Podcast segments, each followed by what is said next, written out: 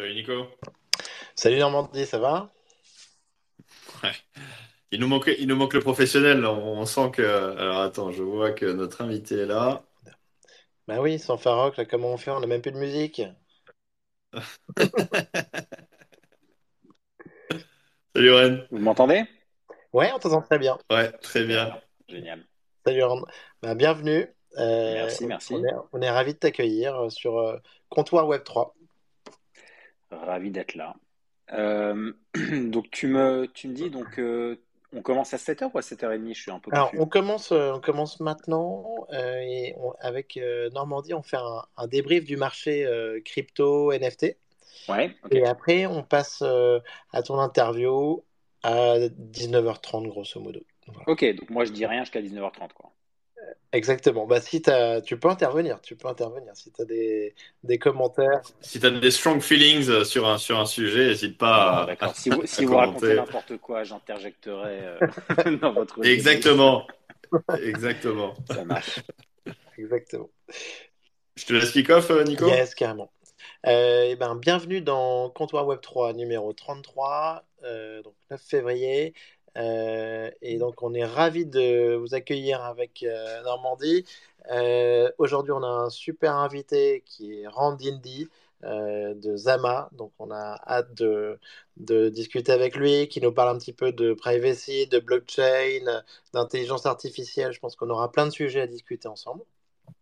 Et voilà, et donc, et malheureusement, Farok n'est pas parmi nous aujourd'hui parce que il est occupé sur le mint des PFP Rug Radio avec euh, Cory Van Loo. Exactement, il est en pleine, euh, il est en pleine vague 2 euh, du Mint, euh, donc il est, euh, il est sur le front euh, avec, euh, avec la communauté pour, euh, euh, pour s'occuper de tout ça, pour, euh, pour ceux qui auraient, euh, qui seraient, euh, qui auraient vécu en dessous d'un d'un roc, comme on dit euh, en anglais, euh, sur les, sur les dernières, euh, sur les derniers jours. En gros, euh, Rogue Radio a lancé sa, sa PFP, euh, donc qui a été designée par, euh, par l'artiste euh, Cory Van Loo. Donc c'est une, une collection qui a commencé à être mintée. alors ça va tellement vite que je sais plus quel jour on est. On est jeudi, donc je crois que c'est lundi que ça a commencé ou mardi. ouais. Mardi, je crois, il y a eu une, une première window de, de 48 heures pour- pendant lesquelles ceux qui avaient leur rug Genesis pouvaient minter à coup de, euh, de rug, donc qui est le token de l'écosystème, leur, leur PFP. Ça coûtait euh, 690 rugs. Euh, et puis euh, derrière, donc cette première vague a été fermée, et là on est sur la, sur la deuxième vague, en gros, des, des communautés qui ont été, euh, qui ont Hmm. été sélectionnés et des gens qui ont été, euh, qui ont été les heureux élus pour, euh, pour le low list. Et donc, il y a un mint à 0.069 Ether euh, qui est en train de se faire en ce moment. Donc, Et donc, Farok est effectivement busy là-dessus. très busy. Et donc, pour l'instant, bah, ça a bien pris. On regardait tout à l'heure, on, on parle quand même de déjà 14 600 euh, euh, PFP mintés. Euh, Exactement. donc, c'est très cool. Euh, et on a, et il y aura un reveal donc, qui aura lieu euh, lundi. Ouais, lundi, je crois. ouais. Donc, il y a une, euh, il y a une collection qui, au maximum, fera 20 000. Euh, il y en a dans la première phase, je crois qu'il y en a 12 ou 13 000 qui ont dû être mintés. Et donc, le, le reste est, euh, va probablement être minté euh, pendant la deuxième phase. Et s'il en reste derrière, je pense qu'ils vont ouvrir, euh, ouvrir au public. Mais, euh, mais effectivement, ça se passe super bien. Il y a pas mal de volume. Ça, ça traitait bien sur le, sur le secondaire. Et donc, le reveal, le reveal est, est attendu. Et ce sera un des gros catalystes du marché NFT. Ouais, Euh, probablement. Donc, le reveal de Loo, euh, Rogue Radio PFP euh, lundi prochain. Donc, on a hâte de voir ça. s'attend euh, à une vague bleue, donc des super PFP qui vont remplir Twitter. Donc ça va être très cool. Pour l'instant, le, le floor il est accessible et, et franchement, non, ça, a l'air de, de bien se passer. Donc on pense très fort à Farok. Euh, et donc peut-être pour enchaîner, Normandie, peut-être sur les, les marchés où il ne se Yes. passe pas grand-chose là en ce moment? Bah non, enfin c'est bien pour une fois. J'ai envie de te dire, je me passe bien des moments où euh, on a des trous d'air, donc euh, non, tout va bien, euh, rien de rien de neuf au soleil. On a eu les chiffres, euh, les chiffres de l'emploi américain vendredi dernier qui étaient euh, qui étaient largement euh, meilleurs qu'anticipés. Euh, donc il y avait un petit peu de euh, de comment dire de, de- d'inquiétude sur le fait que le chiffre était trois fois euh, ce qui était attendu. Euh, mais finalement, ça n'a pas fait assez étonnant quand même. Ouais. ça n'a pas fait bouger les, les marchés tant que ça. C'est effectivement, c'était pas, c'était pas forcément le chiffre qu'on voulait voir, en tout cas avant qu'on on commence à parler de, de soft pivot de, de la Fed. Mais depuis que Jérôme Powell nous a, nous a rassuré bah, quelques jours avant, donc la, la, semaine dernière, tout va bien.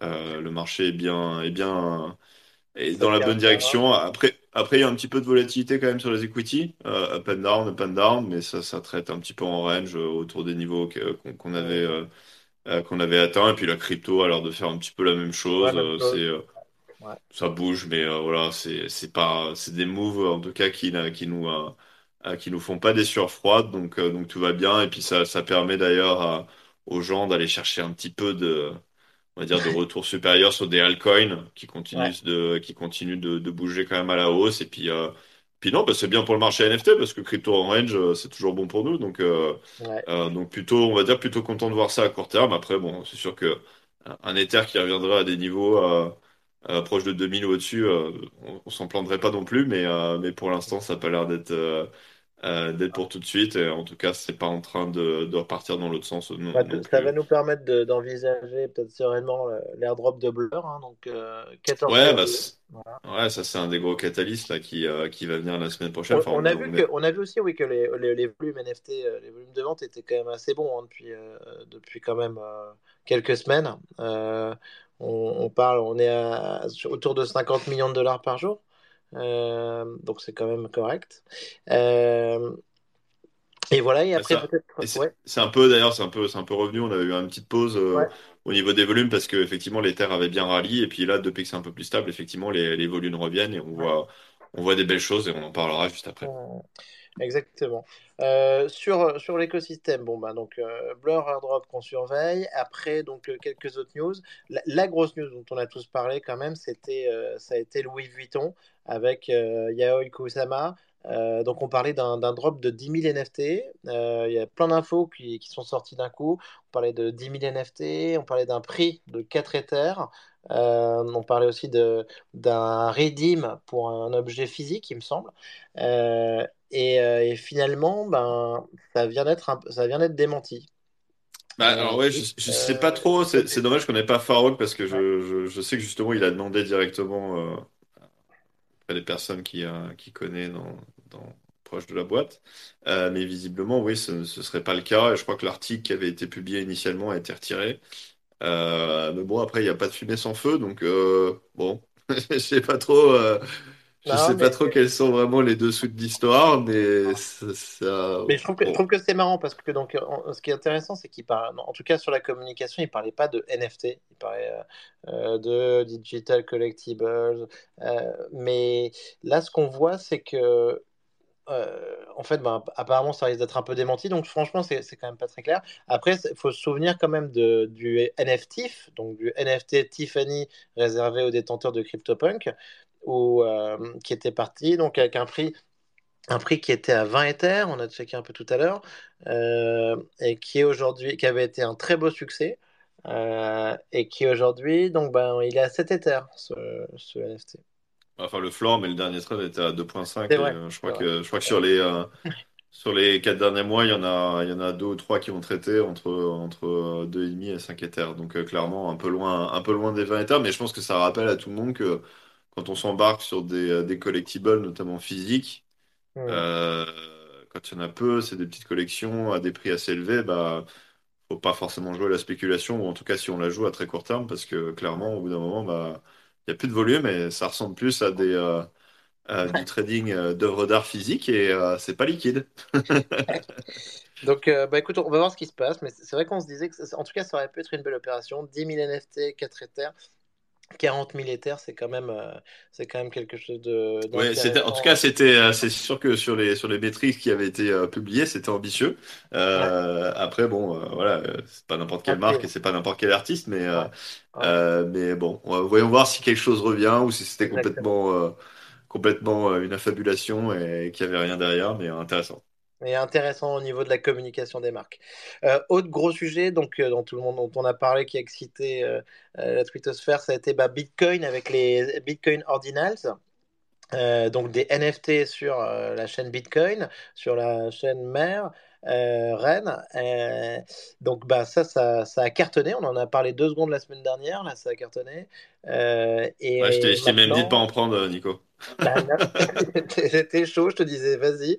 Et, tu, peux, tu peux me remercier de ne pas, de pas pouvoir prendre ta retraite tout de suite. Mais alors, après, en vrai, franchement, ça a l'air tellement compliqué d'en prendre que je sais même pas si je serais allé au bout. bah, c'est. Oui, alors le. Là, je vais, sur... checker sur le... je vais checker sur le site quand même. Franchement, ça n'a pas l'air évident. Bah, si le process d'onboarding euh, il est compliqué euh, côté Ethereum euh, avec un MetaMask et un Ledger, bah là je pense que c'est c'est next level. Non mais on, rappelle, bah, c'est pas c'est pas complètement nouveau les NFT sur Bitcoin, mais là là ils sont directement sur la chaîne alors que euh, tout ce qui avait été fait, c'était plutôt des sidechains du style, du style contrepartie pour les, pour les RPP. Euh, donc là, effectivement, la nouveauté, c'est que c'est directement, si je comprends bien, moi, dans les, euh, sur la blockchain Ethereum. il fallait d'ailleurs, je crois qu'il fallait avoir un nœud pour minter le, pour minter le NFT, euh, ah un nœud Bitcoin pour minter le NFT lui-même. Ouais. Euh, en tout cas, c'est pas c'est pas ultra simple. Et, euh, et alors, il n'y a pas d'échange, il n'y a rien. C'est je crois que c'est c'est à la spreadsheet et au Discord. donc euh, donc c'est un marché qui est complètement illiquide, euh, très opaque. Euh, bon, c'est intéressant. Il y, a eu les punks, il y a eu des ordinal punks, donc on a vu à deux BTC. les premiers, c'était les rocks, je crois. C'est commencé par les rocks, et les deuxièmes, effectivement, c'était les punks, mais qui sont même pas d'ailleurs des. Les vrais punks, c'est un, c'est un, c'est un remake des Mutant Punk, qui était un, dérivé Ethereum des, des CryptoPunk. Ouais, ouais, ouais. Euh, ce, qui est, intéressant, c'est qu'après, bah, il y a des gros débats euh, entre, euh, pour la communauté Bitcoin. ça lance des débats sur la, chaîne, sur ce qu'elle doit faire ou pas, sur le fait que Bitcoin bah, soit juste du stockage de valeur ou que ça ait des propriétés supplémentaires. Est-ce que ça alourdit la chaîne aussi? Il y en a qui disent que c'est plus d'utilité. en tout cas, bah, ça, fait, poser des questions un petit peu sur un protocole qui n'avait pas bougé du tout par rapport à tout ce qui se passait sur Ethereum. Ouais, non, c'est sûr. Après, bon, je, à titre personnel, reste un peu sceptique sur. Euh, ça me rappelle un petit peu la vague euh, NFT historique euh, dans laquelle j'étais rentré avec fracas en début d'année 2022. Donc, moi, j'en ai encore des cauchemars. non, mais c'est, c'est, voilà, il faut, il faut savoir dans quoi on s'embarque. c'est pas pour tout le monde. Euh, déjà, de toute façon, les prix sont euh, comme Dingaling, euh, une whale Ethereum très connue, s'est amusé à sweeper, je crois, 7% de la, de la supply, en tout cas des, des, des punks ordinal. Bah, le prix, évidemment, est plus, est plus le même. Je crois que le, le floor, il doit être à 4 ou 5 bitcoins à l'heure actuelle. Donc, bon, c'est pas pour toutes les poches. j'ai vu qu'il y avait justement d'ailleurs nos, nos, amis des NFT historiques, il y en avait un, ou deux qui s'étaient mis là-dedans. Donc, bon, il faut faut faire attention dans ces choses-là. Il y a du volume pendant, euh, pendant un, un, instant assez court. Euh, et puis après, bah, c'est un pari sur l'avenir. Mais euh, même si que les NFT historiques, voilà, quand, quand c'est historical relevance, quand on dit que c'est des trades long terme, c'est vraiment très long terme. Mais quand on dit long terme, c'est pas. Je sais que six mois dans, le, dans les NFT, c'est ça paraît une infinité, mais quand on dit long terme, c'est vraiment 5-10 ans. Donc, euh, donc voilà, pour ceux qui se lancent là-dedans, euh, il y a peut-être du momentum, mais il euh, ne faut pas, faut pas non plus se voiler la face. Ouais, bien sûr. de l'autre côté, on a Proof avec, avec donc des, les, les, les Proof Pass en fait qui ont été qui seront désactivés en janvier 2000, le 1er janvier 2025. Ouais, alors je ne sais pas si c'est exactement désactivé. Alors, ils n'ont peut-être pas utilisé ce, terme-là, mais effectivement, les bénéfices que tu avais euh, de faire partie du proof collective et d'avoir ce, fameux proof pass, qui était un petit peu le, on va dire, le number one de, l'écosystème de, Kevin Rose, euh, il va y avoir un petit, euh, un petit problème. Tu m'entends, Nico? Ah, j'ai perdu, euh, j'ai perdu Nico, je crois, mais, euh, effectivement, ils vont, euh, ils vont continuer de, ils vont continuer jusqu'à début 2025, et puis après, ça va effectivement changer au niveau de l'utility. Donc, il y a eu un petit, petit trou de, un petit trou d'air sur le prix des, NFT suite à, cette annonce, parce que je pense que les gens étaient plus ou moins, s'en rappelaient plus ou moins. Attends, Nico, j'essaye de te remettre euh, dans le space. Alors, excusez-moi l'audience. C'est bon, je suis de retour. Je suis de retour. Ça fait partie des, des aléas du direct, euh, surtout quand on n'a pas Farok. Exact. Yes. Donc ouais, je, je disais le, le proof pass, donc il y a eu un petit trou d'air au niveau des prix parce qu'effectivement les gens avaient oublié qu'il y avait une date d'expiration et euh, c'est sûr qu'un NFT qui traite à je sais pas 25-30 Ether qui était le floor avant avant l'annonce, bah c'est pas Ouais. euh, euh, c'est pas négligeable donc euh, voilà le prix est tombé à je crois 15-16 Ether.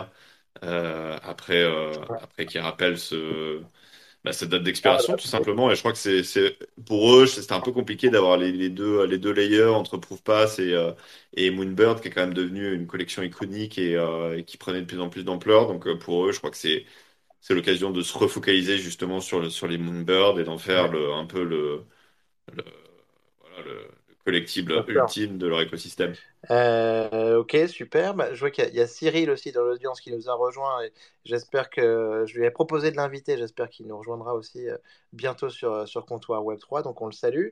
Euh, et pour passer aux autres news, news importantes, on a euh, Sandbox, news super importante, qui a fait quand même un, donc un, un accord de collaboration avec l'Arabie Saoudite sur les projets métaverse. Euh, alors le métaverse, bon, on était pas mal décrié, on n'en parlait pas trop, mais eux, ils sont très chauds là-dessus. Ils ont, il y a une petite blague qui consiste à dire, c'est quand même assez euh, génial de la part de, Sandbox de réussir à vendre du sable à l'Arabie Saoudite. Euh, mais euh, mais au-delà de ça, à horizon 2030, euh, on parle de, d'enjeux considérables. Donc, en tout cas, c'est super pour Sandbox et le, et le token a bien pumpé dans la foulée. Ouais, non, c'est cool de, de, de voir euh, ce genre de, de partenariat et puis de, de voir quand même des, euh, des, pays, hein, tout simplement, euh, se mettre vraiment dans le métaverse et d'investir là-dedans. Alors, l'Arabie Saoudite, ils ont un grand plan avec leur, leur Grand Vision Fund à horizon 2030 pour, pour, voilà, pour percer sur, sur plein de, plein d'aspects différents. Mais c'est cool de les voir là. Et puis, ça, ça rejoint un petit peu quand on a eu Sébastien Banger sur le, sur le Space d'ailleurs euh, qui disait qu'il y avait des, euh, des pays où, euh, où le métaverse avait clairement le, le vent en poupe, et encore plus que euh, ce qu'on peut voir en France ou, euh, ou aux États-Unis. Et je crois qu'il avait notamment mentionné la Turquie où, euh, Ouais. euh, où il avait beaucoup de, beaucoup de traction, et euh, de- c'est cool de voir ça. Mm. D'ailleurs, enfin, c'est pas, c'est pas l'Arabie Saoudite, mais on a euh, UAE, euh, euh, les Émirats Arabes Unis, qui sont, euh, qui sont investis dans, dans Rogue Radio, hein, qui ont euh, en tout Mm. cas un wallet. Alors, je sais pas si c'est UAE directement, mais enfin, en tout cas, c'est un euh, le, le wallet s'appelle UAE, euh, c'est lié Ouais. somehow, mais en, en tant que, en tant qu'investisseur, donc euh, c'est pas, il n'y a pas que l'Arabie Saoudite, mais c'est vrai que toute la région euh, s'intéresse beaucoup à, voilà, tout ce qui est Web3 et métaverse, et euh, bon, euh, c'est, cool de voir ça. Et puis ils ont des Ouais, capitaux, donc c'est bien. Non, non, bah, super. Euh, bah, événement quand même très triste aussi, là, dramatique. Il y a eu le, le séisme euh, en Turquie. Euh, je sais pas si tu as vu, mais j'ai vu qu'il y avait quand même eu pas mal d'initiatives de dons via la blockchain, via des NFT aussi. Donc ça, c'est, je pense que c'était quand même important de le souligner parce que c'est, quand même un mécanisme intéressant dans, dans, sur des situations aussi difficiles. Euh, voilà. Ouais, on l'avait vu, euh, on l'avait vu au début euh, de la sûr. guerre entre la, la Russie et l'Ukraine, et effectivement, Ouais. c'est la, deuxième fois où il y a, il y a vraiment Ouais. des, des actions, et notamment, tu as Refik Anadol, hein, qui est un, un artiste du Mmh. space très reconnu, qui est d'ailleurs exposé au MoMA, euh, qui est, d'origine euh, turque et qui, euh, qui a beaucoup, qui a beaucoup relayé, relayé sur les réseaux sociaux, et je crois qu'il y a eu une raise assez importante là-dessus. Euh, sur les, sur les... Après, bon, bah, Sora, on a eu des, une super vente, là, 113, 113 Ethers pour euh, euh, Giannis Antetokounmpo, euh, une carte unique. Joli, joli. Donc, il y a Je, grosses savais pas si t'allais arri- arriver à le dire. Moi, je, je pense que je me serais, euh, je me serais pris une gamelle. Donc, bravo, Nico. En tout cas, belle carte. Et après, donc, sur les blue chips, on a eu des, des grosses ventes donc, du sweep sur les Bored Ape. Donc, ça faisait longtemps que ce n'était pas arrivé. euh, par 9gag, donc, euh, qui les utilise donc, euh, par rapport aux Captains. Donc, quand même 1,3 million de dollars, donc c'était une grosse opération. Et on a aussi le jeu Dookie Dash, de, donc, qui cartonne, le jeu Yuga Labs, euh, donc euh, voilà, qui, sur lequel on a dit qu'en fait, finalement, il y a eu beaucoup, beaucoup de triches. Euh, pourtant, il y avait énormément de joueurs. Il y avait, je crois qu'il y a eu plus de 40 000, euh, 40 000 60, j'ai vu des montants astronomiques sur, sur, les, de, sur les sewer pass qui ont été échangés plusieurs dizaines de millions de dollars. Et donc beaucoup de triches, mais bon, il fallait s'y attendre. Ouais, non, fallait, fallait, fallait s'y attendre. Après, c'est, euh, ils ont quand même euh, donné quelques warnings à certaines personnes. Ils ont disqualifié des, euh, des, des scores euh, qui avaient été effectivement euh, reconnus comme, comme de la triche. Bon, comme partout, hein, quand il y a de l'argent à se faire, les gens euh, essayent de trouver des, euh, euh, des, des astuces et puis de, de, de gamer le, le système. Donc, c'est pas, c'est pas une grosse surprise. Et puis, euh, bon, on est quand même au début de je crois que ce qu'ils ont fait Yuga Lab, c'est quand même assez impressionnant euh, avec ce jeu. Donc bon, c'est normal qu'il y ait des petites, euh, des ouais, bien petites sûr. choses à droite à gauche où tu peux, Ouais, euh, tu peux un peu essayer de, euh, de prendre avantage, mais ça reste quand même un succès phénoménal. Après, je pense qu'il faut faire quand même très gaffe là parce que le, les scores ont bien été euh, solidifiés. hein. Maintenant, tu peux plus, euh, tu peux plus jouer. hein, ouais, c'est ça, Nico? Ouais, ça a été frisé. Donc ouais, donc euh, si, euh, si- pour les gens qui regarderaient encore le secondaire éventuellement pour euh, s'acheter un sueur pass, bien vérifier qu'il y a un score qui a été printé parce que sinon ça il me semble Ouais, que ton NFT sert strictement à rien, ouais, euh, ou en tout cas servira pas dans la, dans la, dans la prochaine phase de, de mint euh, ou d'expérience. Enfin, je sais pas exactement ce qu'ils ont prévu, euh, c'est pas, pas ouais, 100% clair. Et euh, si il y a un score mais qu'il a été disqualifié, bah pareil. Donc je suis sûr qu'au même titre qu'il y a des gens qui ont, qui ont vendu leur board ape avec des, des apes stakés sans, sans faire attention. Il va y avoir des gens qui vont acheter des sueur pass avec euh, bah, qui ont été ouais, disqualifiés ou qui n'ont pas de qui n'ont pas de score. Donc euh, faites attention. ouais. Euh, si vous euh, si vous sweepez, si vous achetez, faut euh, faut être vigilant. Euh, juste dans la foulée, il y a, il y a Farok qui a interviewé Arman Naroula de Improbable. Donc on, on parle quand même en- au niveau ben, métaverse hein, d'un, euh, d'un- de Otherside avec un deuxième trip qui doit avoir, avoir lieu dans- sur le mois de mars. Donc on va observer ça avec beaucoup d'attention. Il y avait quand C'est même c'est confirmé ça mois de mars ou ils ont ils Écoute, ont oui, ils ont oui, c'est confirmé, hein, c'est confirmé. Ok. Euh, et, euh, mais donc, et là, il y a bon, cet exploit technique est quand même d'avoir ben, euh, 10 000 joueurs simultanés. Donc, écoute, en tout cas, on attend ça avec beaucoup d'impatience. Et moi, je pense que ça va faire repumper un bon coup, en tout cas, le- tout le paysage euh, Otherside. Donc ça, ça va être cool. Bah écoute, euh, je pense qu'il y en a beaucoup qui attendent ça. hein. On en est où alors? euh, Beaucoup qui attendent ça depuis longtemps. le Euh, floor il est toujours à 1.5? ouais, 1.5, 1.7, 1.7, je crois. Ouais, c'est vrai que c'est euh, on the side, je pense que c'est la, la partie Yuga Labs euh, qui est encore painful pour les pour les holders. Tout le reste, ça a été incroyable, ultra résilient. Euh, je pense qu'il y a beaucoup de gens qui ont fait beaucoup d'argent, euh, notamment avec le, le staking du Ape, mais euh, mais on the side, c'est un- pour l'instant, c'est un peu la douche froide. Donc euh, bon, euh, c'est vrai que Mars, je pense que va être attendu et notamment les les codas. Hein. Je sais pas où est le floor des codas maintenant, mais c'est euh, à 15, un truc comme ça. il y avait, euh, il y avait énormément de, de- d'attention là-dessus au début, et puis, euh, puis c'est vrai que c'est un, c'est un trade qui, euh, qui est un peu plus long que prévu, je pense pour Ouais, certains. Ouais, complètement. Euh, et alors, au niveau artistique, bah, alors, il y en a eu euh, les VV Checks, là, euh, 2,5 Ether. Ouais, c'est le, c'est le, c'est quand même le nouveau, euh, je sais pas si on peut dire c'est un blue chip, mais c'est, c'est honnêtement c'est incroyable quoi. Enfin 2,5 Ether pour la taille de la collection, en sachant que ça venait de, je sais plus, c'était 8 dollars, je crois, le mint début, début janvier. T'as fait un, T'as fait un quoi? C'est un 500 fois euh, ta mise euh, en achetant, euh, en achetant un, un VV check du départ et il y a, surtout il y a du volume. Ça, ça a un petit peu oscillé autour des, des 2, 2.5 mais, mais hum, c'est juste, euh, c'est juste euh, phénoménal. Enfin, je veux dire, c'est euh, c'est le genre de performance qu'on voyait en bull market. Donc, euh, donc là, c'est honnêtement kudos to, euh, to Jack Butcher et qui, et qui continue de faire vivre le truc. Je crois qu'il a, il a annoncé qu'il allait avoir quelque chose autour du Super Bowl aussi. Ouais. Euh, donc, euh, alors je pense pas qu'il ait pris, euh, qu'il ait pris sa pub comme, comme Gabe Leydon pour, euh, pour ses euh, Digi Dragon, euh, Dragon, mais, mais en tout cas, ça marche super bien. justement, le, le Super Bowl a dit qu'il n'y aurait pas de pub de crypto cette année. Après, quand on je voit ce crois, qui s'est ce qui s'est passé sur FTX et Terra, tout ça, bon, bah, on peut, on peut comprendre un petit peu. Euh, mais, euh, mais donc, pas de pub de crypto, mais peut-être des pubs de NFT alors. bah ouais, parce que alors du coup, Digi Daigaku, on, on Bah, considère que c'est du gaming, c'est ça?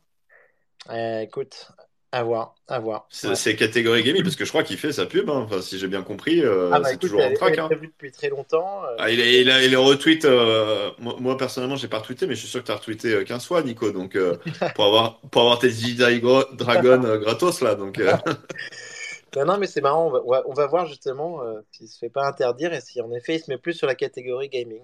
ça, va être, ça va être marrant à voir. Bon, en, en tout cas, pour revenir au, au, au VV check là, de Jack Butcher, ce qui a été impressionnant le week-end dernier, et c'était encore dans la, je pense que c'était le pic de la, de la folie Open Edition, c'est euh, Vince Vando, qui est un, qui est un collectionneur mythique du, euh, du Space, euh, qui d'ailleurs, si je dis pas de bêtises, gérait la, la, la collection de Starry Night Capitol, hein, Ouais, ouais, euh, à la belle époque où 3AC ouais, euh, était encore en vie. Euh, donc, euh, euh, oui, qu'il y avait, euh, ils avaient acheté mais, enfin, des, Graals euh, à droite à gauche à des prix euh, phénoménaux.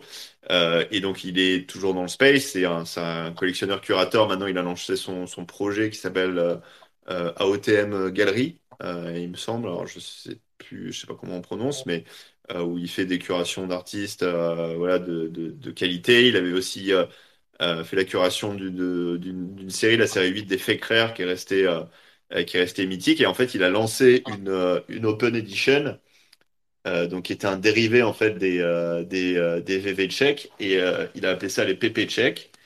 Il a ouvert 24 heures et il a vendu pour euh, 1, mi 1 million 6 Ouais, Ouais, c'est de beau. VV Check. Je, je suis coupable, hein, j'en ai minté. Mais, mais, euh, mais bon, quand tu penses que Jack Butcher, je crois qu'il avait fait 200 ou, ou 300 000, 250 000, je crois, sur son, euh, sur le drop lui-même, plus il a dû faire, euh, je crois, euh, 300, 400 euh, K de, de, de royalties sur les volumes. Et lui, en 24 heures, il a fait 1.6 sur un dérivé.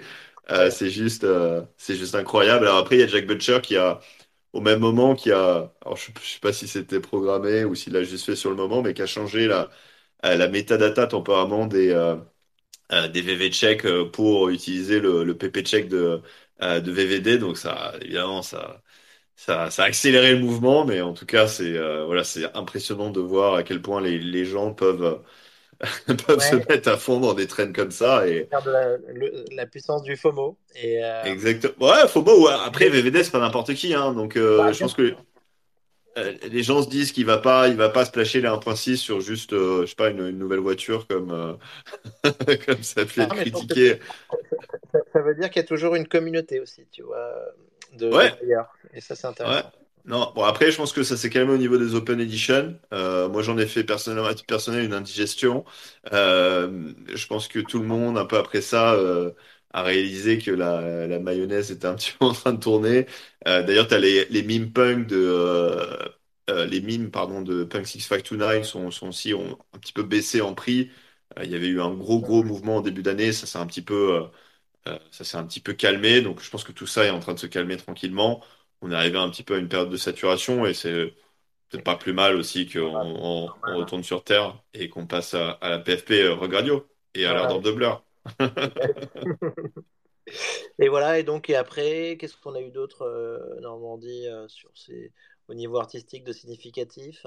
Euh, alors, t'as eu un, il y a eu un trade sur. euh, on n'a pas parlé si, euh, on n'a pas parlé du.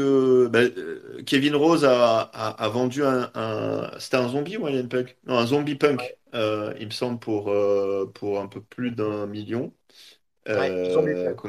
Combien c'est? 1 million Un 4, million un zombie punk. Il avait, je crois qu'il avait pas trop le choix parce que après son, son phishing, donc il s'est euh, euh, il s'est retrouvé un petit peu euh, short de, de Squiggle, donc il voulait rebalancer sa, sa- enfin rebalance, donc rééquilibrer pardon en français sa collection. Donc il a vendu un zombie punk à un niveau qui reste décent, hein, même si effectivement c'est loin des all-time high. Et, Mm, en parallèle, tu as eu euh, qui est un, un, un board ape holder, assez, assez notable, donc qui a vendu un gold punk pour 800 Ether. Et avec une partie des profits, visiblement, il s'est offert un, un Twin Flames de Justin Aversano pour, euh, pour 111 Ether. Ouais, Euh, donc voilà, donc il y a eu ce trade euh, côté art. Je crois qu'il y a eu je crois qu'il y a eu un X-Copy aussi qui a été vendu par Kevin Rose, il me semble, euh, pour se refaire un petit peu pour, pour pouvoir acheter des Squiggle.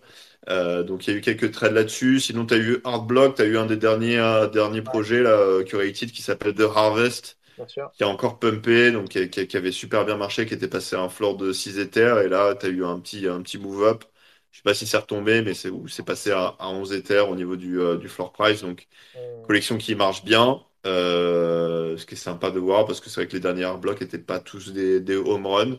Euh, ça s'était un petit peu calmé aussi parce qu'on le rappelle, hein, on a eu cette folie euh, Friendship Bracelet Euh, d'ailleurs, ce serait super d'avoir euh, Alexis André peut-être un, jour Ouais, sur le. Space, puisqu'il est français. Mais c'est vrai que la, la phase Friendship Bracelet s'est peut-être un petit peu calmée. Alors, je ne sais pas où ça traite maintenant. mais donc, donc, il y a eu un petit trou d'air avec le, le Meta Open Edition, mais, mais il y a quand même quelques projets individuellement Ouais, qui, qui marchent très, très, très bien, quoi. Bon, bah écoute, donc, euh, bah, quand même plein de nouvelles. Euh, on, va attendre la robe de, de Blur et surtout le reveal de, des PFP Radio. Et, euh, et voilà, et surtout, ben, on est donc ravis maintenant d'accueillir Et quel timing, hein, invité. 19h30 on the dot, hein, Et voilà, parfait. avec un petit rug de ta connexion in the middle. Eh oui, oui, normal. Et donc voilà, donc bah, on est ravi d'accueillir Rand, Rand Indy.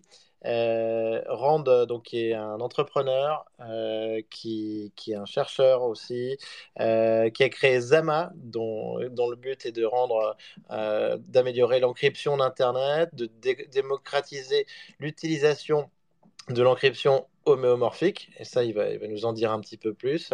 Et euh, ben, Rand, on est vraiment hyper content de, l'accueillir parce qu'il est quand même euh, PhD en bio- bioinformatique, c'est aussi le fondateur de Snips, qui était euh, une, une start-up dans l'AI française qui a été revendue donc à Sonos, donc ça c'était déjà une super opération. Euh, et, euh, et ensuite, euh, Zama, donc il a créé donc en 2019 euh, et, et qui aujourd'hui donc dont il va nous parler. Donc on est super content de, de le recevoir sur Comptoir Web3. Rand, est-ce que tu es parmi nous? Yes, Salut, salut, je suis là. bien. Ça va? Eh ben ça va très bien, ça va très bien. Euh, donc écoute, bon, on avait pas mal de, de- de sujets dont on voulait parler avec toi. Euh, et ben, des sujets blockchain, des sujets privacy, des sujets AI. Et, euh, et peut-être que déjà dans un premier temps, bah, si tu veux, tu peux nous te présenter un petit peu dans ce que tu fais au quotidien et, euh, et nous représenter Zama. Ouais. Super. Alors, euh, donc moi, de base, euh, je suis dev, hein, je code depuis que j'ai 10 ans. Ouais.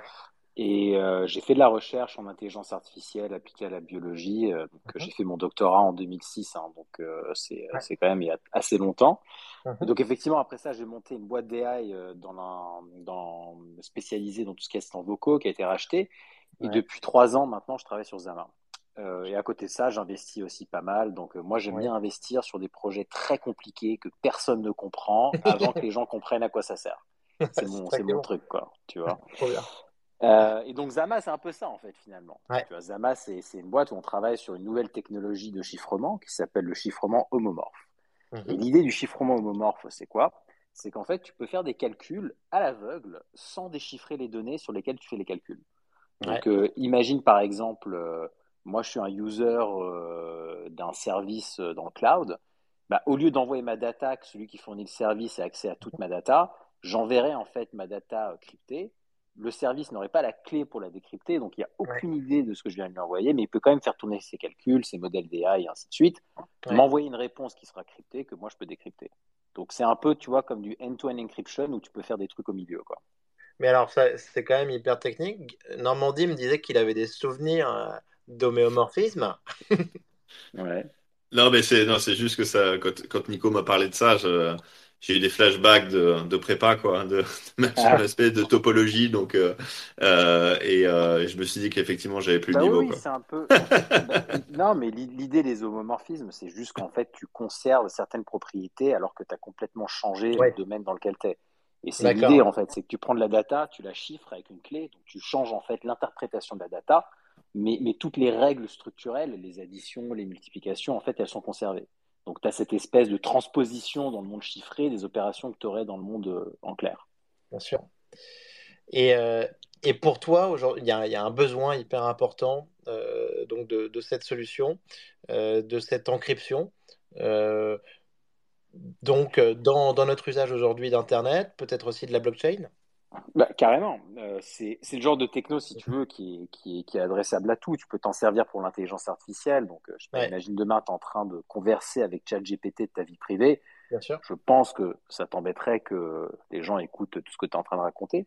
Donc là, tu pourrais en fait avoir une conversation chiffrée avec ChatGPT où le serveur qui fait tourner le modèle n'a aucune idée de ce que tu es en train de raconter.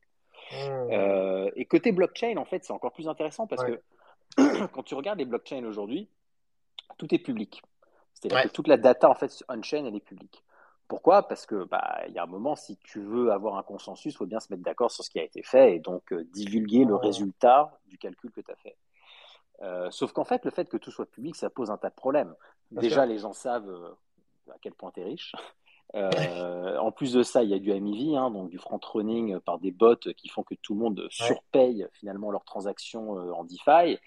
Mais ça t'empêche aussi d'avoir plein de use cases. Tu peux pas jouer au poker sur, on-chain, parce que bon, si tout le monde voit les cartes, c'est pas très drôle. tu peux pas avoir de blind auction pour tes NFT. C'est-à-dire que tu peux pas faire un bid secret sur un NFT et à la fin avoir un reveal. Euh, tu peux rien faire de tout ça. Bien sûr. Avec le chiffrement homomorphe, en fait, on peut résoudre ce problème. C'est-à-dire qu'on peut avoir une blockchain où les smart contracts peuvent manipuler des données chiffrées on-chain. Donc, ça serait un smart contract normal, mhm. sauf que au lieu de manipuler de la data normale, bah, tu manipules de la data chiffrée. Mais tout le reste, en fait, serait exactement pareil. Et là, mhm. du coup, tu peux avoir des blind auctions, tu peux avoir des ERC20 chiffrés que personne ne peut voir, euh, tu peux avoir euh, ton identité qui est stockée on-chain pour du KYC dans la DeFi, tu peux jouer au poker, tu peux faire tout ça. Quoi. Mais Vitalik a dit que c'était un des gros enjeux euh, d'Ethereum là, dans, les, dans les années qui viennent, hein, dans, les mois, années qui viennent d'ailleurs. Bah, je, pense que si tu veux, euh, en blockchain, on a l'impression que c'est acceptable que tout soit transparent. Mais dans le monde réel, prends ton téléphone. Est-ce que tu te servirais de toutes ces apps si toute la data était visible au monde entier? Sûrement pas. Donc en fait, on pense que c'est acceptable en blockchain parce qu'on n'a même pas essayé de faire autre chose parce qu'on sait que ça servira à rien. Donc, quand tu offres cette possibilité, quand tu rajoutes en fait cette couche de confidentialité sur les smart contracts, bah, ça change tout en fait. Tu peux commencer à tout mettre en fait sur la blockchain, même des choses qui aujourd'hui seraient impensables pour des questions de privacy. Oui, bien sûr.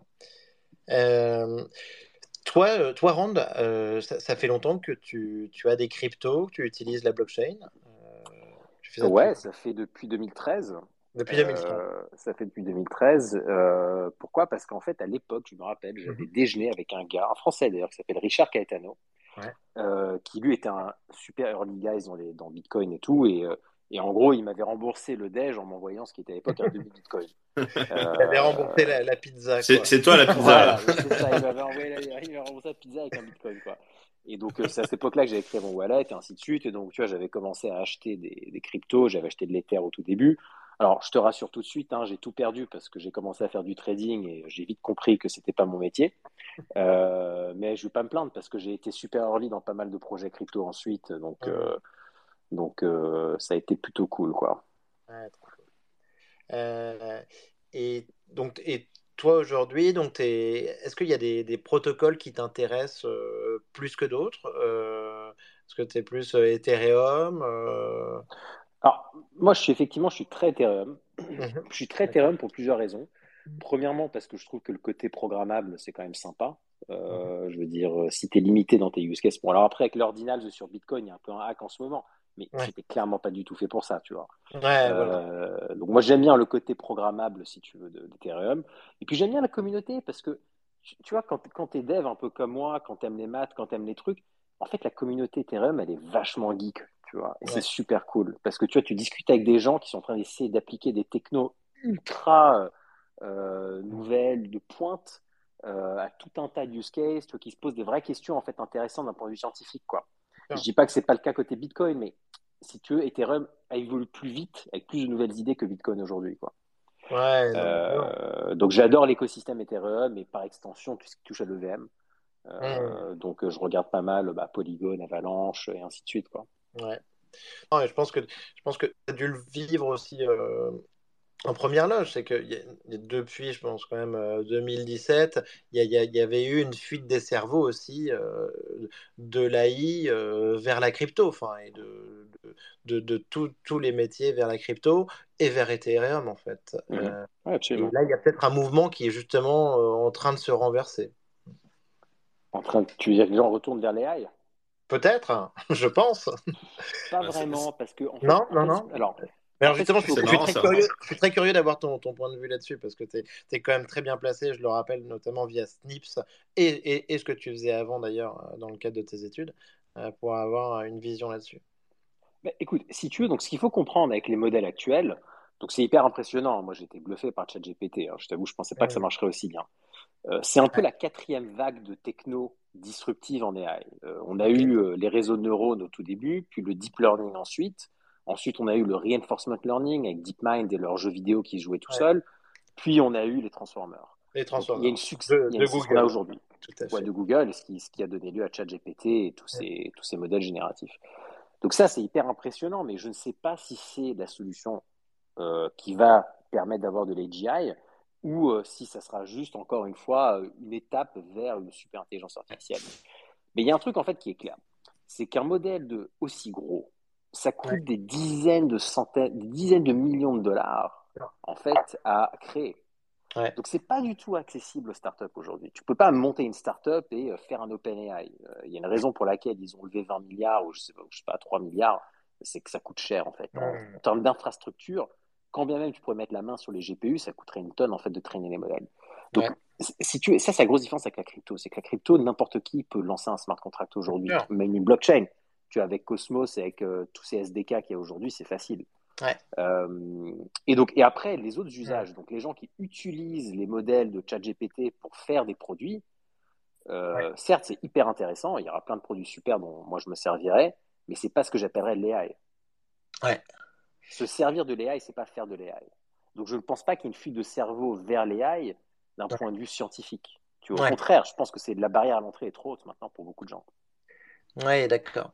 Et en fait, ce que tu dis, c'est que si euh, quelqu'un qui se sert pour toi de, des modèles GPT pour rajouter euh, des briques dessus ou spécialiser ces modèles, pour toi, ça, c'est pas faire de l'AI ah Non, ça Parce que servir de l'AI. Tout à fait, d'accord. Donc bah, là, on est sur ta, sur la vision, ta vision aussi un peu deep des choses, je pense justement.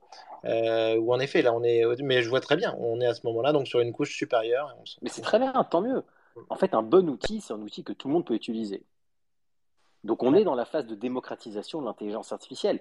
C'est parfait, c'est exactement ce qu'on veut. Ce qu'on veut, c'est que n'importe qui avec une idée produit puisse se servir de la puissance de cette technologie sans avoir besoin d'être un data scientist. Euh, et, c'est d'ailleurs exactement ça qu'on a comme vision pour Zama aussi, pour le chiffrement. On veut rendre le chiffrement homomorphe tellement facile à utiliser que n'importe qui, sans aucune connaissance de la cryptographie, puisse s'en servir. On, en, est, on en est loin de cette solution ou enfin je sans, sans aller trop le dans les détails. Ouais, enfin euh, euh, oui, bah, d'avoir quelque chose de, de pratique quoi. Qui... Ouais, alors en fait les problèmes c'est que c'était très lent, c'était très difficile à utiliser et tu pouvais faire que des additions et des multiplications et c'était tout. Donc c'était sympa, c'était un jouet académique qui ne servait pas à grand chose. Ça a complètement changé, donc on a un facteur 10 d'amélioration des perfs tous les deux ans. Donc en gros d'ici deux ans c'est plié en termes de perfs quoi. Et après le reste, euh, donc ça c'est ce qu'on a fait chez Zama, donc on a développé une nouvelle techno homomorphe qui permet de faire n'importe quel type de calcul avec exactement les mêmes résultats que si c'était pas chiffré. Et on a packagé ça dans des librairies open source qui permettent de t'en servir sans rien connaître à la cryptographie. Et pour te dire en fait à quel point on est proche que ça marche, on a fait mhm. une démo. Euh, la première démo là, euh, j'étais à, j'étais à Tel Aviv pour Starkware Sessions et aussi pour un meetup avec Secret Network on a fait en fait une démo live d'une EVM homomorphe où on a fait une transaction ERC20 chiffrée sur une EVM. Donc c'est possible, hein, ça y est, ça marche. Tu vois, euh, ça, a pris, elle a pris longtemps cette transaction? Non non, non, non, non, non, non, non, pas du tout, parce qu'en fait les smart contracts c'est des programmes très simples. Donc tu vois, quand on te dit que le chiffrement homomorphe c'est lent, c'est vrai pour l'AI parce que c'est des modèles énormes. Mais pour des smart contracts, tu parles de quelques opérations seulement à chaque fois. Donc ça, ça, ça, ralentit pas. Non, ça va clairement plus vite que le block time, ça c'est sûr. Ah, D'accord. Donc c'est pour ça que tu t'es focus sur les layer 2 en, particulier, c'est pour, pour, avoir effectivement un, produit qui est euh, en ce moment tu as d'un côté la, privacy, mais de l'autre côté de, un usage qui est. Euh, c'est pas forcément des layer 2, tu vois. L'idée c'est que n'importe quel n'importe quel EVM euh, e puisse intégrer ce genre de, de feature maintenant. Okay. Ah, bien sûr. Euh, bah, écoute, c'est trop cool. Euh, en tout cas, que, que, ça arrive. On a hâte de voir ça, euh, de voir ça tous les jours, en fait, de rajouter ce niveau de, sécurité. Je, comprends bien l'intérêt sur Internet, sur la blockchain. je comprends bien. C'est sûr qu'on a plein, on voit plein de choses arriver aussi avec les deepfakes, tout ça. Enfin, je pense qu'une couche d'encryption supplémentaire va être hyper utile. Bah, pour les deepfakes, en fait, je pense que la solution, malheureusement, ça ne sera pas ça, parce que si la donnée elle est chiffrée, ça Ouais. t'empêche quand même pas de faire ce que tu veux avec. Mhm. Tu vois. Donc en fait, le chiffrement, ça empêche aux gens de voir la data, ça ne leur empêche pas de- Ouais. d'utiliser la data. Ouais, Les deepfakes, en fait, je pense que la vraie solution à ça, c'est les, euh, les DID, hein, les, les Decentralized Identities, finalement. Mhm. C'est-à-dire quoi? C'est-à-dire que tu as ton wallet. Ton wallet, il a des identités qui ont été fournies par diverses personnes. Ça peut être le gouvernement, ça peut être Twitter, ça peut être une, une identité que tu t'es créée toi-même. Et tu vas signer, en fait, tout le contenu que tu mets sur Internet. Chaque Ouais. tweet, chaque vidéo YouTube, chaque blog post sera signé de ton wallet. Ouais. Et donc, en fait, on ne fera plus confiance au contenu qui ne sera pas signé par la personne qui est censée être représentée dans le contenu, tout simplement. Euh, et je pense que c'est ça, en fait, la vraie, la vraie solution. La vraie solution, c'est que ton wallet crypto, tu- comme tu signes des transactions, bah, tu finiras par signer tout le contenu que tu postes sur Internet. Ouais, donc toi, D'accord, tu donc- penses, Ouais. tu penses, tu penses que demain, en fait, euh, en, en connectant sur Twitter, je me connecte par mon wallet et en fait, tout, tout ce que, tout ce que j'envoie, en fait, va être. évident. C'est évident. Et d'ailleurs, le W3C, qui est l'organisme de standardisation d'Internet, a voté un standard pour le DID, le Decentralized ID. Donc ça y est, la question, c'est plus de savoir si ça va arriver. La question, Ouais. c'est de savoir à quelle vitesse ça va arriver et si ceux qui te fourniront tes ID seront euh, Twitter, Facebook, euh, ton gouvernement et ainsi de suite, ou si ça sera de nouvelles entités. Ou, euh, Mais en tout cas, oui. Enfin, clairement, le, le login avec un mot de passe euh, et avec un compte Twitter, c'est fini. Aujourd'hui, tu vas sign in avec ton wallet, tu choisiras l'identité que tu veux utiliser, tu interagiras avec le service, tout ce que tu feras sera authentifié, et c'est comme ça qu'on saura que c'est toi. Est-ce que tu vois ça aussi, parce qu'on a eu cette question euh, avec, euh, avec Fred, Fred Montagnon d'Ariani, euh, est-ce que tu vois ça aussi donc au niveau ben, des, des- des papiers de ton identité, de ton identité au niveau vis-à-vis d'un gouvernement, euh, Oui, de ta absolument. carte d'identité, ton passeport, tu penses que Oui, bien sûr. euh, on Bah, va je pense que tout ça, ça va converger. Ouais. Ça va converger. Et ça a intérêt à converger. On ne va pas se trimballer euh, 50 systèmes d'identité différents. À partir du moment où il y a un standard qui existe, les gens vont adopter le standard et puis après, tu choisiras l'identité que tu veux utiliser dans ton wallet, comme tu choisis une adresse Ethereum. Une adresse Ouais, Ethereum, en fait, tu peux le voir comme une identité. Ouais, tout à fait. Euh, euh, petite question, hein, tu nous parlais de ton, ton événement à, à Tel Aviv. euh, tu, parlais de, de Starkware. Euh, ta, vie, en ce moment, bah, on sait que grosso modo, il va se passer là quand même beaucoup de choses sur le zéro knowledge euh, euh, d'ici quelques mois. C'est quoi ta vision, toi, au niveau de, de Starkware, de, de Polygon? Tu penses que qu'on va parler que de ça en mars, avril, et que ça va être un peu l'ère de, des roll-up et des layer 2? Je t'avoue que moi, avec les gens avec qui je traîne en ce moment, qui sont très, très, très, très techos, on parle Ouais. déjà que de ça. D'accord. On est en retard, Nico. Mais oui, oui, enfin, enfin c'est hyper impressionnant ce que fait Starkware, c'est incroyable. Donc, Ouais. euh, donc je pense que c'est. euh, Enfin, si tu veux, Starkware aujourd'hui est là où je veux emmener Zama dans deux ans. D'accord. Euh, en fait, le homomorphic encryption est un peu deux ans derrière les IK, si tu veux. C'est un peu comme ça que tu peux le voir. Mmh. Euh, et euh, ouais, non, Ouais. non, franchement, c'est vraiment top. Et je, je pense qu'il y a un peu, il y a un peu par contre une, une incompréhension de ce que permettent vraiment de faire les IK. Mhm. Pour moi, les IK, c'est une techno de scalabilité. hein. C'est une techno qui te permet de, de bundle un tas de transactions euh, one shot. quoi. Ouais. C'est pas une techno de privacy. Pourquoi? Parce qu'en fait, quand tu fais du ZK pour le privacy, tu as deux modèles.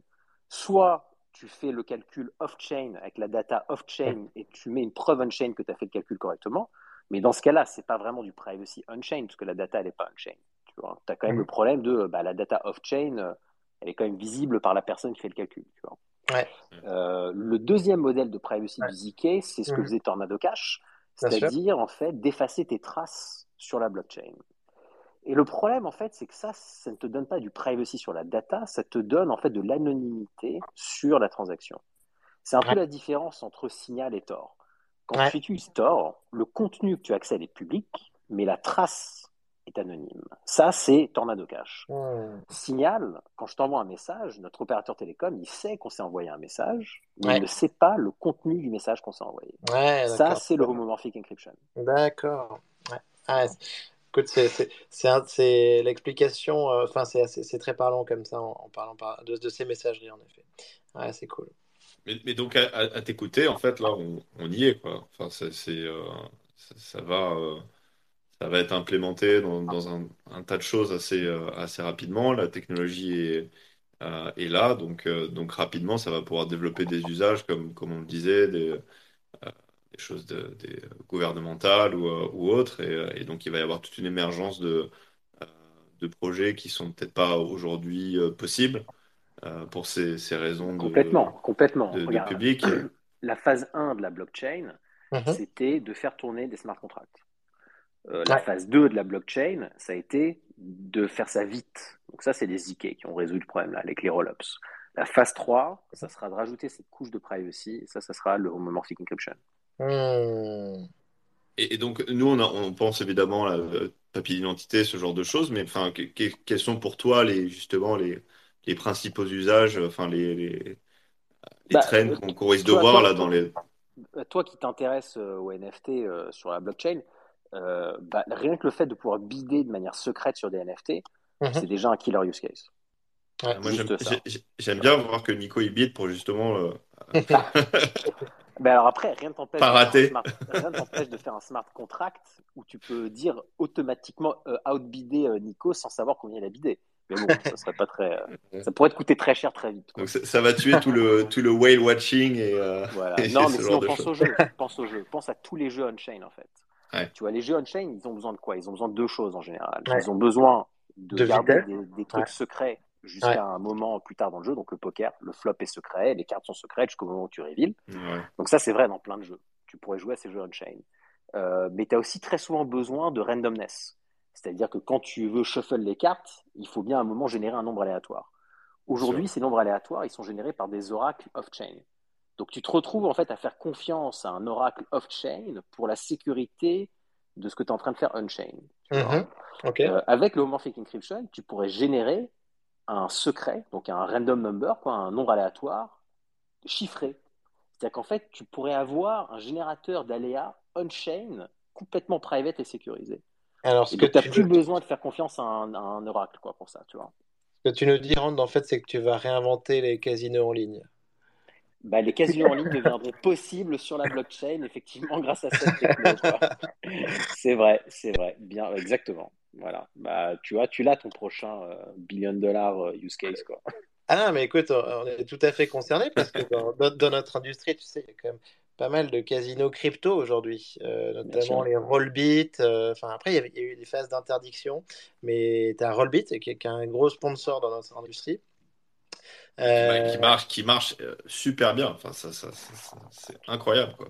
Qui marche super super bien, mais en fait, ce que ce que je comprends en, en t'écoutant, c'est que en fait, Rollbit, ben, il y a des opérations euh, et des opérations de, euh, de randomness, de chance, où en fait on, on leur fait confiance, mais on ne sait pas vraiment ce qui se passe euh, dans, dans, la machine. Quoi, dans Exactement. La okay. En fait, ils te donnent le résultat des dés, mais ils ne les lancent pas devant toi. Hmm.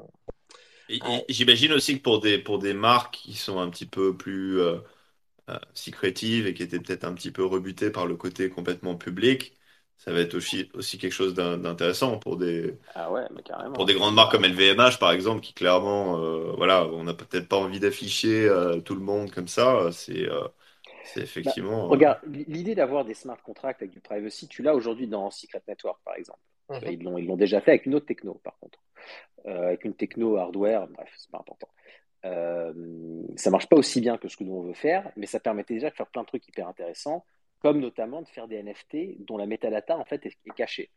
Mhm. Euh, et donc ils ont fait ça avec Tarantino. Ils ont lancé un NFT avec le script original de Pulp Fiction, ouais, qui était caché. Ça. Voilà. Ben, en fait, le script était caché et il n'y a que l'acquéreur et le, enfin que le, ah. le, owner du NFT qui peut voir le contenu. Ok. D'accord. Tu vois, okay. c'est sympa parce que là, ça t'ouvre tout un nouveau champ en fait créatif euh, sur ce que tu peux faire avec les NFT. Ah, écoute, super intéressant. On avait vu, par, on avait vu passer, on avait, on avait commenté ce, ce, cette OP de Tarantino, mais on n'avait pas. Et, d'ailleurs, je crois qu'il était pas involved, c'est ça, non? Et puis il aurait fait un procès, non? Je sais plus. Ouais, mais... c'est ça. Ils ont vendu le premier genre pour un million de dollars et après. Euh, après non, non, il a levé la main, il a dit Hé hey, les gars, c'est sympa. Tarantino, non, non, Tarantino, c'était vraiment un truc de Tarantino. Ah, c'était son projet, ok. okay. C'est Miramax, la boîte de. Ah oui, c'est ça, c'est ça, c'est ça. Qui a, Exactement. qui a fait un procès ah, mais... à Tarantino et qui a du coup shut down le projet, quoi. Oui, je vois, je vois, je vois. Euh, mais ne, ne faites jamais confiance à Harvey Weinstein. ouais, le bottom line, c'est ça, en gros. Mais euh, non, non, mais écoute, c'est super intéressant. Toi, toi Rand, toi, tu as, tu as collectionné des NFT, t'en as. Euh, qu'est-ce que tu J'ai un, peu raté, je t'avoue. Le, j'ai un peu raté les NFT parce que moi, je suis pas un mec consumer en fait. Mmh. Moi, je suis un, tu vois, je suis un mec. Je peux te dire qu'est-ce qu'il va falloir pour les. Voilà, exactement. Moi, je suis mec deep tech. Je, peux te dire ce qu'il faut pour que les NFT marchent en termes de techno. Je n'ai aucune idée de ce que les gens vont acheter à gauche à droite. C'est comme je suis pas un bon trader. Je suis pas un bon trader. Je suis pas un bon euh, consumer guy. Je suis pas un bon flipper j'ai mis de l'argent dans un fonds de NFT parce que, euh, tu vois, histoire d'avoir une exposition. J'ai acheté quelques trucs et je me suis fait spammer avec 100 euh, NFT que, qui sortent de je sais pas où. Mais bon, j'ai deux, trois collections que j'aime bien, mais tu sais, c'est comme des tableaux qu'il y a chez moi, je les achète parce qu'ils me plaisent, pas parce que je pense que c'est un bon achat. Mmh, bien sûr.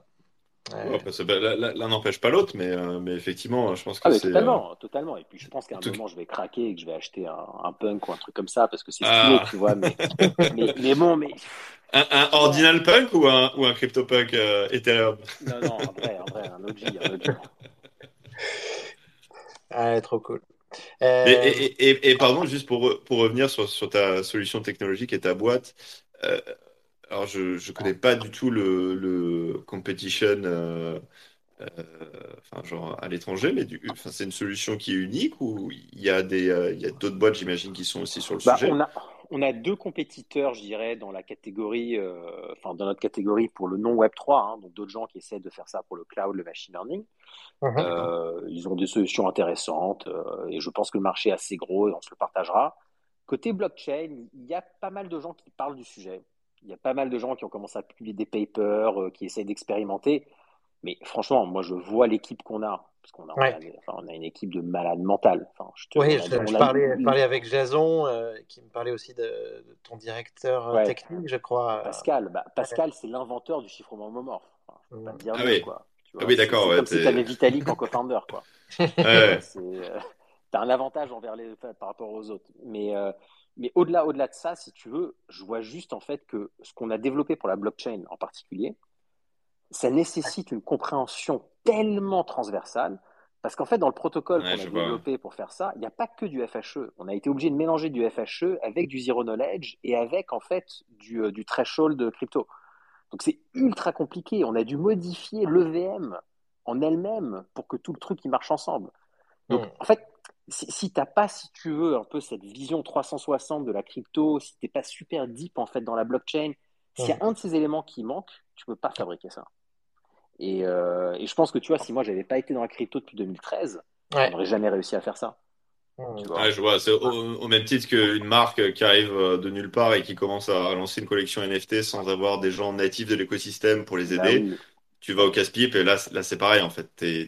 En fait, en fait tu, tu, tu, les nuances techniques, les, mhm. la compréhension de l'expérience utilisateur qu'il faut atteindre et tout ça, franchement, il faut vraiment être dedans pour, pour comprendre ça. Et ensuite, il faut avoir l'équipe et les moyens pour construire la solution. D'accord. Bon, bah, c'est bah, génial. Et euh, du coup, en gros, on, est en train de parler au, prochain euh, euh, leader sur, sur, sur le space de la, la, privacy Web3. Quoi. Bah écoute, euh, si jamais, euh, c'est tout ce qu'on souhaite en tout cas. passe comme elle commence, en tout cas, je pense que tu en entendras parler assez vite, ouais. Mais alors, est-ce qu'on euh, parle, on parle d'un protocole Non, non, il n'y aura pas de, il y aura pas de Zama token. Il n'y aura pas de token, voilà. Tu le... Non, ah, c'est pas. Nico, il n'y a pas l'ICO. non, il n'y a pas d'ICO. Par, par, contre, par contre, il y aura beaucoup de, de, de, de gens qui vont s'en servir, j'espère, c'est le but. Il n'y aura pas de Zama token pour une raison simple. Premièrement, j'ai pas l'équipe pour ça. C'est un token, c'est un produit consumer, il euh, faut toute une équipe consumer. Aujourd'hui, je suis pas staffé pour ça. Je pourrais recruter des gens et je pourrais lancer même une spin-off pour faire ça. Why not hein? On verra dans quelques années, mais c'est pas c'est pas ce que j'ai prévu. Et deuxièmement, et puis ça, honnêtement, c'est juste une question personnelle. Quand je vois en fait les, euh, les CEO de gros protocoles, putain, genre franchement, ils prennent cher quoi. Euh, c'est pas, euh, tu vois, t'es es harcelé H24 par un million de personnes, la terre entière veut te piquer ton wallet. Enfin, c'est pas une vie, quoi, tu vois. Et moi, je suis très content d'être un mec un peu, un peu en arrière-plan, quoi. Finalement. Ils vont heureux, ils vont cacher. voilà, pas non plus. Enfin, je suis pas parano au point d'être un anon, tu vois. Non, mais je vois ce que tu veux dire. Euh, mais oui, enfin, moi, tu vois, je suis tranquille. J'ai pas, je suis pas la target number one, quoi. De toute façon, si tu venais me targeter, tout est sur un multisig. Alors, bonne chance pour aller péter les trois coffres à la banque, quoi. mais euh, tu vois un peu le truc. Ouais, non, je, je, je, comprends très bien. Et puis, enfin, euh, euh, bah, le, le, founder de, de Rug Radio, donc qui est, qui est Farok, qui est, qui est malheureusement pas sur, sur le space. Voilà, une figure publique de l'écosystème. Et puis tu peux voir le, le nombre de, de messages, de requests, de choses qu'il a dans tous les sens. Enfin, c'est juste incroyable. Et il y a, il y a une, une- je pense, une telle masse à absorber et, et parfois de négativité dans les moments un petit peu durs qui est, ça, faut, faut qui est encaisser. très très pesante quoi. Enfin, c'est des, des, je pense que tant qu'on l'a pas vécu et moi, à titre personnel, j'ai jamais vécu, c'est très compliqué de, de comprendre à quel point il y a, il faut encaisser quoi. Bien Et sûr, que, Bien sûr, bien sûr. mais donc voilà. Ok, bah je, je, je, je comprends ce que tu veux Moi, dire, ce mais que j'aime, c'est parler avec des devs. J'aime parler aux devs. Tu vois, c'est ça- c'est c'est la communauté où je me sens bien. Donc Et et alors, Nico, je crois qu'on sera, sera juste customer, et, euh, non, mais et, et malheureusement. justement, et justement, mais et rendre à une activité. euh, enfin, je, je trouve ta démarche euh, d'angel euh, investor, enfin donc euh, de business angel, euh, hyper intéressante dans le sens où tu est publique pour le coup. Euh, et, et, et tes newsletters sont, sont top là-dessus. Est-ce, que- est-ce que tu as des, des projets dans lesquels tu as investi, dont, dont tu veux nous parler un petit peu, nous, nous- des, des trucs que tu trouves vraiment hyper, hyper excitants en ce moment? Alors, qu'est-ce que j'ai fait en crypto dernièrement qui est Hmm. intéressant? Peut-être plutôt côté crypto. Ouais, clairement. Alors, il y a un projet pas mal que j'aime bien, euh, qui s'appelle Ouais. CrunchDAO, Mhm. euh, où Oui. j'ai investi, euh, où en fait ils font un, un hedge fund euh, décentralisé, Ouais. un peu à la, comme Numerai à l'époque, je ne sais pas si vous vous Oui, rappelez, oui. mais une version beaucoup plus Web3, beaucoup plus moderne, quoi. Et en fait, j'adore ce truc-là parce que je trouve que ça, ça montre la puissance d'un DAO dans Mhm. autre chose que la gouvernance. Ouais. Tu vois, finalement, ce qu'ils ont monté, c'est un DAO qui fait des prédictions pour traîner en fait sur les marchés. Et euh, tout ça, évidemment, retourne dans le token. Enfin, il y a tout un tokenomics super intéressant autour de ça qui est vachement bien fait. Et Oui, ce oui, qu'ils se sont aperçus, en fait, les gars, en faisant ça, C'est cool. Ouais. ouais, ce que les gars se sont aperçus, en fait, en faisant ça, c'est qu'ils pouvaient leverager la puissance mathématique et l'intelligence des membres de leur DAO pour résoudre deux problèmes de science. Et donc, en Ouais. fait, aujourd'hui, tu vois, CrunchDAO, c'est pas seulement un hedge fund euh, décentralisé, c'est aussi, en fait, finalement, une plateforme de DeSci, tu vois, de Decentralized Science, quoi. Ouais. Et euh, donc, tu vois, ça, c'est le genre de truc qui m'excite bien. Ça, c'est ça, c'est le genre de projet, tu vois, où tu sens que tu sens qu'il y a un vrai impact potentiel, euh, tu vois, euh, intér- intéressant, quoi. Alors c'est marrant parce que c'est vrai que sur les DAO, on a été un... au final, enfin, bon, avec le- la tendance, le bear market et tout ça, on est un petit peu déçu aujourd'hui par les, par les applications des DAO et c'est cool d'avoir des exemples comme ça qui fonctionnent. bah Ah, oui, t'as la, t'as la DAO de Rug Radio qui fonctionne très bien, Nico. N'oublie Ouais, pas. Elle fait quoi, ta DAO? Euh, non, mais c'est en fait l'idée de, de, de Rug Radio, donc c'est c'est d'avoir un, un média Web3 décentralisé. Mhm. Euh, donc t'as effectivement t'as un, t'as un token euh, natif de l'écosystème qui s'appelle le, le Rug, qui est euh, euh, qui euh, l'idée c'est de l'utiliser donc pour les euh, pour les participants de l'écosystème. Donc de, tu vois si t'écoutes notre show, nous c'est pas encore le cas, mais il y a d'autres shows où tu euh, tu, tu récupères des rugs. Euh, nous en tant que euh, participants de l'écosystème aussi, on sera payé euh, en rug entre guillemets pour les euh, euh, pour les shows qu'on fait. Euh, ce rug permet de, te- de, de l'échanger en fait comme un euh, contre un RDAO, donc qui, qui te permet d'avoir une partie de la DAO. Et donc en fait, euh, tout le euh, une partie des revenus en fait de, de- des gens qui hostent les shows comme comme le nôtre. Donc il y a, toute une multitude de, shows différents qui sont euh, à travers le monde qui ont été euh, qui ont été montés. Donc avec des sponsorships qui viennent à droite et à gauche. Euh, donc une partie de ces sponsorships en fait sont reversés dans la DAO. Euh, et donc en fait c'est un peu euh, l'idée de la DAO, c'est avec euh, l'argent qui est récupéré par les activités diverses et variées qui vont être faites autour du, de l'écosystème Rogue Radio, c'est de euh, voilà de, de, de suggérer de- les gens peuvent euh, peuvent proposer des, euh, des, des projets intéressants et de se faire funder par cette DAO. Après c'est euh, voilà c'est naissant, hein. ils sont au début du, du projet, mais tu vois t'as euh, Consensus Mesh euh, qui Mhm. euh, qui a acheté toute une euh, ils ont acheté je crois Ouais. 300 euh, Ouais. Genesis donc ils te permettent de, de récupérer ce token. T'as euh, un fonds qui s'appelle Metaversal aussi euh, qui est, euh, qui est là-dedans. Donc, il y a, il y a- voilà, il y a des acteurs Web3 un peu institutionnels qui, clairement, se sont, euh, s'intéressent beaucoup à l'écosystème parce que c'est, euh, je crois que c'est le seul vraiment projet, euh, en tout cas, euh, euh, média, vraiment Web3 décentralisé. Et donc, donc voilà, donc c'est en train de se former, mais tu vois, par exemple, là, la PFP, qui, ils sont en train de lancer une, une PFP donc, qui, a- qui a été designée par un artiste qui est assez connu dans le space, qui s'appelle Cory Van Loo. Et en fait, tu pouvais minter ta PFP avec, euh, avec le Rug Token. Euh, donc, tu as aussi toute une histoire de, voilà, de, des pressions déflationnaires au niveau de token pour, pour pouvoir un peu réguler l'écosystème. Et puis derrière, l'utilité initiale du token, c'est vraiment d'avoir ses parts de, de DAO. Quoi. Super. Euh, donc voilà, à, regarder pour toi, Ryan, si tu veux, si tu es, si es intéressé par, la, par la partie média. je connais rien aux médias. Euh, mon frère est journaliste, mon grand-père était journaliste. Euh, j'ai eu beaucoup de médias training, je dirais, depuis la naissance, mais je connais rien au business du média. Alors là. bah écoute, tu peux, ou tu peux y aller en blind, c'est aussi une, stratégie. non, ça c'est fini les gars. Je, l'ai fait deux trois fois où j'ai FOMO sur des trucs euh, parce que je voyais tous mes potes qui rentraient dedans. Euh. Non, aujourd'hui, moi je fais des trucs deep tech. Euh. comme je te dis, ma spécialité c'est d'investir et de rentrer dans des projets que personne ne comprend. Voilà. C'est vraiment. T'es quand même dans le mine de rien finalement. Es, même si tu t'essayes d'être un peu plus subtil et caché, tu es dans le trend du moment, quoi, parce que privacy et AI, c'est euh, c'est clairement Est-ce que tu as fait la. Influenceur malgré moi, hein, faut croire. voilà. Et sur Regradio maintenant. Est-ce que tu as vu euh, Elion sur, euh, sur la, la, fusion nucléaire euh, ça Je regarde la fusion Je, je, je m'y mets, je m'y mets. Donc je suis pas encore assez, je dirais, compétent pour en parler sur un podcast. Hein. Ouais. mais, c'est des sujets que tu regardes. ah ouais, complètement. Bah, grave. J'ai fait en plus un peu de physique nucléaire quand j'étais en première année de, computer science, euh, je me faisais tellement chier parce que je connais depuis tellement longtemps que du coup, je commençais à prendre des cours un peu exotiques. Quoi. Donc, j'avais pris des cours de physique nucléaire. Mais euh, tu vois, c'était il, y a... il y a 20 ans. Donc, euh, donc je t'avoue qu'à mon avis, j'espère que la fusion a quand même évolué. hein. Exactement. trop cool. ok. écoute, et peut-être dernière question, euh, profiter de ta présence. Sur, donc sur, sur l'AI, sur ce qui se passe, sur euh, folie de ChatGPT, euh, les, LLM, les Large Language Models. Toi, est-ce que ta vision, c'est que c'est, en tout cas, ça permet d'avoir un nouvel été de, AI, donc tu trouves ça cool. Est-ce que tu penses que ça va nous conduire à l'AGI, l'intelligence artificielle généralisée? Non. Euh, mhm. euh, tu vois, de la même façon que le reinforcement learning ne nous a pas conduit à ça ou que le deep learning avant ne nous a pas conduit à ça. Mhm. Si tu c'est une itération, c'est un step énorme. Énorme. C'est incroyable ce qu'on est capable de faire maintenant. Mais c'est pas de l'AGI. Et je mhm. ne pense pas que l'AGI, en fait, sera juste un modèle dix fois plus gros que ChatGPT.